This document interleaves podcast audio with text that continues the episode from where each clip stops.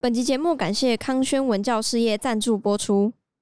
我们这一集会跟康轩国中社会科结合，大家也可以到康轩国中教学区的 Facebook 索取相关学习单哦。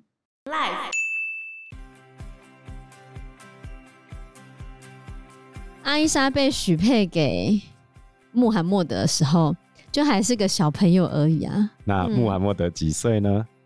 五十几了哦。嗯这个年龄差，可以当爷爷了。对嗯啊，阿拉伯有童婚的传统呃啊，儿童的童，对，对，就小小年纪就嫁出去的传统。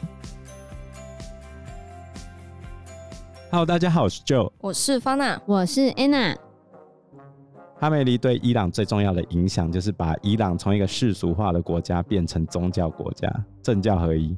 但是也让他整个衰退很多、啊，不对哦，不是吗？它是政教合一国家。你讲的衰退，那是世俗的概念。我们精神食 粮、你精神全员，不是啊，真的啊。那是说法的你问的题信啊，仰得到满足，你的心灵得到满足，你可以跟阿拉是接这样在吗？一就起不。要再自欺欺人了。你这个是资本主义荼毒之下的结果，你必须要透过很那多就的不要用金钱啊钱呢、，必须透过很多的物质来满足你的生活，你才会觉得好吧，所以伊朗里面的人民他们都过得很快乐，很开心。他们有精神的力量，什 么阿拉吗？对啊。信阿拉就不对用啊吃饭，信阿拉就不用喝可乐。不对，你这样就讲不对 了，不行，你这很像宗教狂热分子讲出来的话。就好像有些人明明可以吃肉，我们并不缺钱啊，可是我们选择吃素，因为我们可能对环境因 有为他一是份信素仰食。狂热，素食狂热。也许我们是因为宗教的理由，就我是以吃白肉素等，一下，就是以我们身为肉食主义者，我们会觉得他们好像吃的不好吃啊，没有吃过炸鸡啊，为什么你们要这么折磨你自己呢？嗯，他觉得那不是折磨。对，他的心灵跟精神是满足的，他觉得哦他们在精神上是高我们一阶的。你确定？我确定啊。那宗教狂热者才会这样想。好，真那我正再讲被一个，等一下真正被生活折磨的人才不会这样子。 那我再，讲一个和尚。嗯那是和尚，你都在讲宗教狂热者。等一下，你这样讲就不 对。我刚才在跟你讲，伊朗变成政教合一的伊斯兰共和国、欸，嗯，嗯，也就是说，全国变和尚。如果你你也这样讲， 哪 是这样子啊？全国和尚的概念啊，而且他们当初通过变伊斯兰共和国是超过九十趴以上的欸同意耶、那他们现在应该很后悔吧？会吗？还是他们已经被呃洗？他们已经出来抗议啦、对啊，哦所以他们后悔啦不。对不对，他们被世俗主义洗 脑，被你们这些资本主义者你在洗脑讲，你在 讲啊？对，你要跟这个世界同化还是异化？他们现在就是想要同化了，他们没有想要同化，是没有必要弄得那么夸张，从哦是这样吗没有必要这么折磨自己，了解吗，法娜？我了解。精神层次的提高多么重要。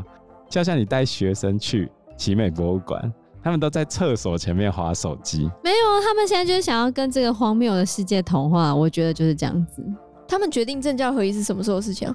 一九七九年的一月，哦，我想说，可能从那时候开始，从小出生的人就被这个宗教洗脑，然后他们就不会。你为什么？觉得是洗脑？你被资本主义洗脑啊？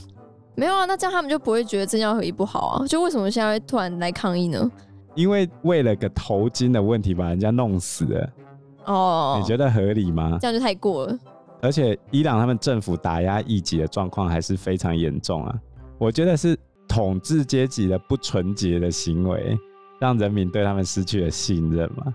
你今天讲这些教义，结果你自己不遵守，或者是你带头违反，或者是贪腐，谁能够接受？哦，好，那回过头来说，伊斯兰教很多规定不是现在这个样子，都是因为某些人的个人利益变成的嘛。那现在民众是抗议嗯，某些人的个人利益竟然凌驾在整个宗教之上，这又导致有女生因此死亡。他们并没有去反抗伊斯兰教本身啊，我觉得啦，那是因为这些过激行为。哦，统治者的过激行为让他们开始反抗了。所以我还是一句，歪嘴和尚念错了经嘛，他故意歪嘴嘛。故意乱解释。 那我们回来讲一下哈蒂家。其实穆罕默德刚开始他在传教的时候，并不是得到大家的认同的，主要是当时信仰一神会侵害他们部族的权威或者是商业前景，所以哈蒂家跟穆罕默德其实是有被驱逐的哦。然后他们非常的辛苦，被限制在麦加城之外，而且后来哈蒂家还在他们住的山谷里面死了。哦，非常的惨。所以其实，在穆罕默德跟哈蒂家在一起的时候，他们那时候都是一夫一妻制。他在哈蒂家死之前都没有再娶其他的妻子。所以他还是很爱哈蒂家嘛。对啊，应该是就是尊重跟爱吗？爱尊重，不知道啦，因为没有写到是爱还是因为尊在重他最痛苦的年月，整个族的人听了穆圣的话，都认为他疯了，只有少部分的追随者。但是这些追随他的人都跟着一起被迫害。这些人本来就是弱势。穆罕默德初期的追随者主要有三类，第一类是大商人的弟弟或子女，特别是没有继承权的人，哦，就好像《冰雪奇缘》里面一开始追 Anna 的那个，王子，嗯，你干嘛特别讲安娜？安娜，安娜了， 烦欸呢、然后第二种是家道中落的家族，就没钱的，再来第三弱势而且没有得到保护的外国人。所以会追随他的本来就是比较弱势的人。穆罕默德本来就是在照顾弱势啊，哈迪家本身在做生意的时候也常常帮助穷人、寡妇、孤儿、病人、残疾。简单来说，哈迪家也算是做慈善事业的嘛。嗯，那穆罕默德初期的追随者也很多是这些人啊。所以哈蒂家对于穆罕默德来说非常的重要，她也是这本书里面第一位记载的女性。那再来第二位书中记载的伟大女性呢，就是先知的女儿法蒂玛。其实我一开始在看这本书的时候，我曾经有点难以接受。我在讲的说，为什么身为先知的妻子跟女儿，就可以在伊斯兰世界或者在伊斯兰教里面有一个重要的地位呢？不是、啊、他做了很多好事，好不好？哈迪家可以说是最重要的斗内，他才是老板，好啊因为我吗觉？得我到后面我才理解，嗯但是一开始我也觉得为什么法蒂玛会很重要？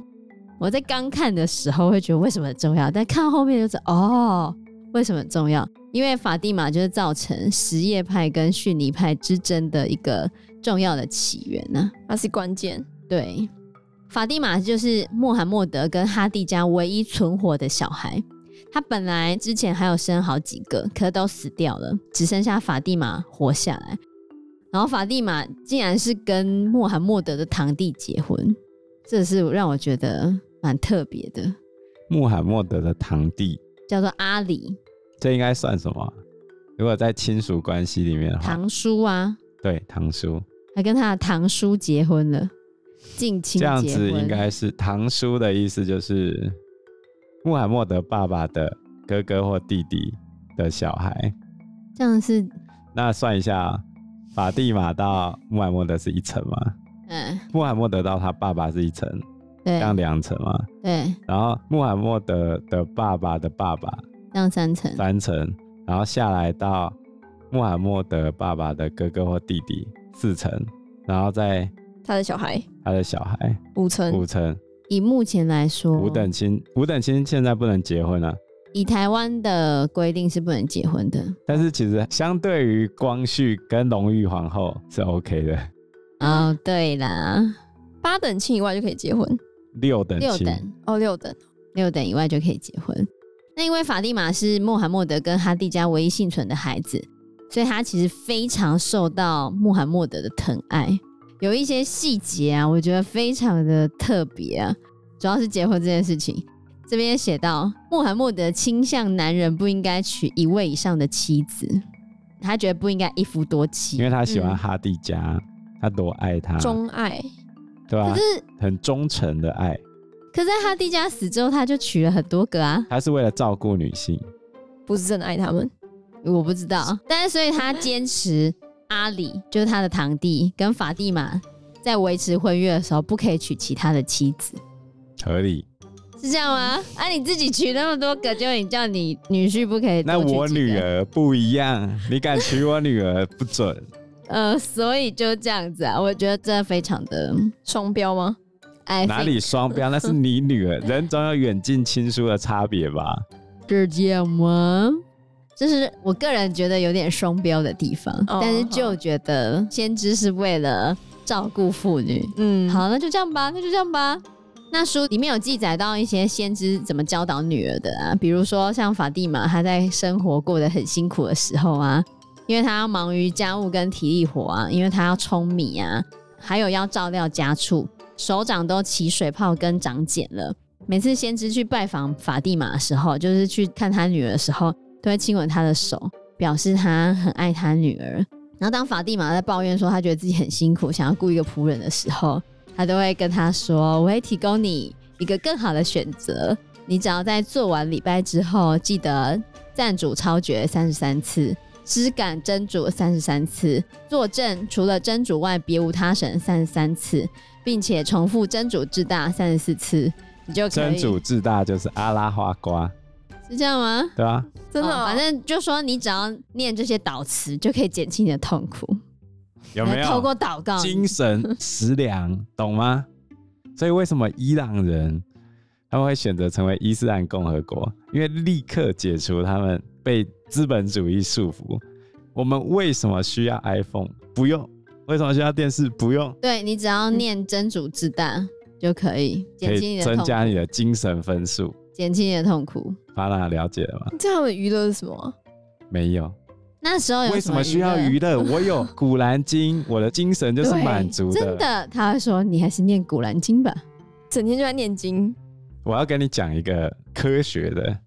曾经有一个科学家做过一个实验，他的实验是这样：他要研究高僧在念经的时候，他脑波的状态。嗯，结果发现，高僧在念经的时候，他脑波是极为兴奋的，而且极为持久。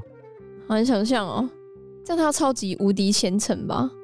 所以穆罕默德有骗你吗？没有啊，你只要透过信仰就可以得到，快乐，不是只有快乐，是超快乐。还有满足。但是这样要把，比如说像我们这种世俗的人，然后变成那种这么虔诚的信徒，应该很难吧？所以他们都从小就受洗啦，对，从小，或者是国教。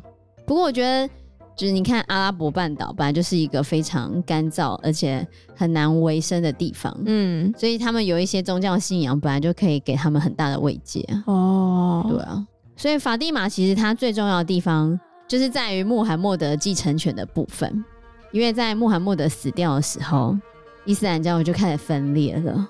到底穆罕默德的继承权是谁呢？有一派呢，就是认为应该是要阿里，也就是法蒂玛的先生，先生，嗯，就就是穆罕默德的堂弟。用这样来讲，应该是世袭派，有没有？应该要传给儿女，然后因为没有儿子嘛，就传给女婿，反正就是世袭派的。但有另外一批人，他们更倾向让先知的另外一个亲密友伴担任哈里发，就担任他们的领导人。这个人叫做阿布巴克尔。阿布巴克尔呢是先知的好朋友，也是先知的岳父，因为穆罕默德后面又娶了别的妻子，然后这一个就是他妻子的爸爸，而且阿布巴克尔比阿里年长二十多岁，嗯就比女婿年长了二十几岁，也非常的受到大家的敬重。再来，他也是穆罕默德的信徒中第一个拥有自由之身的成年男性。刚才讲过，一开始的追随者都是有一些状况的，要么就是次子啊，或者是没有继承权的，不然就是被人家排挤的。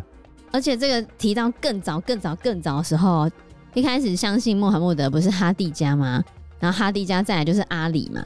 可是阿里在那时候还是个小朋友，然后还有一个被解放的奴隶。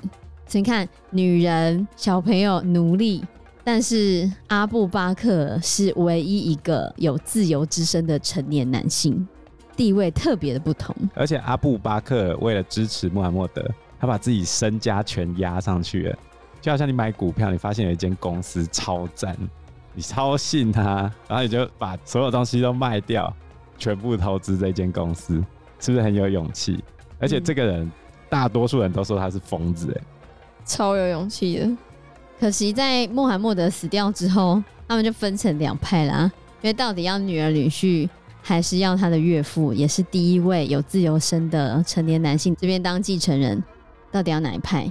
那这时候呢，阿布巴克要跑去征求法蒂玛的支持，因为他可能觉得他比较年长，然后有很多人都支持他，所以他想要得到法蒂玛跟阿里的支持。可是跟随着阿布巴克的那些人非常的凶神恶煞，他们就一副硬是要法蒂玛跟阿里去跟阿布巴克握手，因为在当时呢，握手的仪式其实就是要献上忠诚，或者是代表宣誓我会效忠于你。那阿布巴克的人呢，就威胁阿里他们一定要跟阿布巴克握手，如果不跟他握手的话，他们就要把法蒂玛的房子烧掉。这主要原因还是在麦加派跟麦地那派的争斗，因为穆圣有一段时间被麦加的贵族威胁，然后最后不得不离开麦加，然后他就前往麦地那，那巴克尔也跟着一起去麦地那，所以麦地那这一派后来就依附在巴克尔这边。简单来说，就是一开始起初在麦加兴起的这些教徒，跟后来被赶出去之后，麦地那这边斗内穆罕默德的这一批教徒，两边都觉得哦，我对他很有贡献，因为麦地那这边穆圣已经很衰嘛，被赶出来嘛。那我我在你最穷困潦倒的时候给你斗内，问题是要比穷困潦倒，有比卖家那时候更穷困潦倒吗？两边都说我最惨嘛，嗯，对吧？那就开始斗嘛，逊尼跟什叶之争就从这边开始了。所以，虽然说阿里跟巴克他们之间从来没有发生过任何真正的战役，就没有真的打起来，可是就因为这个导火线，穆斯林的历史上出现了这个严重的分歧，甚至到很后面分裂成什叶派跟逊尼派。支持阿里法蒂玛的这一派就是什叶派，那支持阿布巴克尔就是岳父的这一派就是逊尼派。那岳父的女儿也是另外一位非常重重要要的的人士，而且他的争议超级大，对，原因是我刚才不是讲巴克尔把自己的身家全部都给了穆罕默德吗？嗯，连他女儿都给了。问题就出在这个女儿，那女儿跟他订婚的时候六岁，六岁叫做阿伊莎，结婚时间九岁，啊，阿伊莎被许配给穆罕默德的时候，就还是个小朋友而已啊，那嗯穆罕默德几岁呢？五十几了哦，这个年龄差，可以当爷爷咯。对啊，非常非常非常的令人惊讶。有部分的历史学家对这件事情有不同的见解，因为早期的阿拉伯人大多数是游牧民族，并没有去记婴儿到底是几年几月生的，所以根据阿伊莎的姐姐跟阿伊莎的年龄来推断，阿伊莎结婚的时候最大有可能是十四岁，但是很多人选择相信九岁，很多记录都是九岁了，为什么呢？阿拉伯有童婚的传统啊，儿童的童，对，对，有小小年纪就嫁出去的传统。所以阿富汗后来被塔利班占领之后，也马上有人出去卖自己女儿，也差不多是那个岁数，是可以卖很多钱吗？没办法啦。没有啊，记得那时候有一个妈妈把孩子卖掉，不要说卖了，就是嫁掉，她也不过拿了一万五千块台币啊。很少呢，对啊，如果我们单讲阿富汗的话，根据阿富汗世界展望会的调查，阿富汗有百分之二十五的女生在十八岁之前就已经结婚了。世界展望会去采访的时候，有一个十二岁的女孩，她就哭着跟她妈妈说：“我这辈子的梦想是离婚。”应该很难吧？很多支持同婚的人都会拿着穆圣跟阿伊莎的关系来合理化自己的行为。对啊，然后大家就会没话讲吗？嗯，在伊斯兰教嗯世界里面，的确，对啊，因为穆圣都这样做啊，所以这也是穆斯林或者是穆罕默德会被批评的一个地方。就很多人觉得这难辞其咎啊，因为你一个五十五岁的人娶一个九岁的小女孩，怎么都说不过去吧？你说其他的那些妻子，可能就是对啊，寡去妇寡妇啊，你去照顾寡妇，奴隶然后你去解放那些奴隶，这些都好。可是你要怎么解释阿伊莎？如果以权力关系来解释的话，为什么穆罕默德要去娶阿伊莎？他想要巴克尔的金元啊，那巴克尔已经全部都给他了，他要不要给他一点回馈？这是第一个嘛。第二个是穆罕默德要怎么样对这个把家产全部变卖、全心全意支持自己的超忠实信徒 Big Fan，对不对？嗯，我要让他最安心，我要给他最高级的待遇。我如何保证我要给他最高级的待遇？娶他女儿嘛，因为我们已经亲上加亲了嘛，以后都是自己人了嘛。那等于是穆罕默德给巴克尔的一个保障嘛。我觉得穆罕默德某种程度上算是不得已，是吗？我觉得啦。虽然阿伊莎后来对这件事情的评论并没有觉得不好，他没有觉得不好哦、对啊，他还呛其他人了、他呛其他人说其他人都不是处女，只有我是。对，啊，因为时间关系，我们这一集节目就到这边喽。 有任何的建议都可以在留言区告诉我们，或者是直接在 Facebook 或者是嗯 IG 留私讯言我们，嗯我们都会回应你哦。喜欢我们节目的话，欢迎按赞、订阅、加分享。如果喜欢我们今天的内容的话，也欢迎赞助我们一杯咖啡的钱，让我们可以走得更长更久。谢谢谢大大家谢谢大家，拜拜。拜拜拜拜。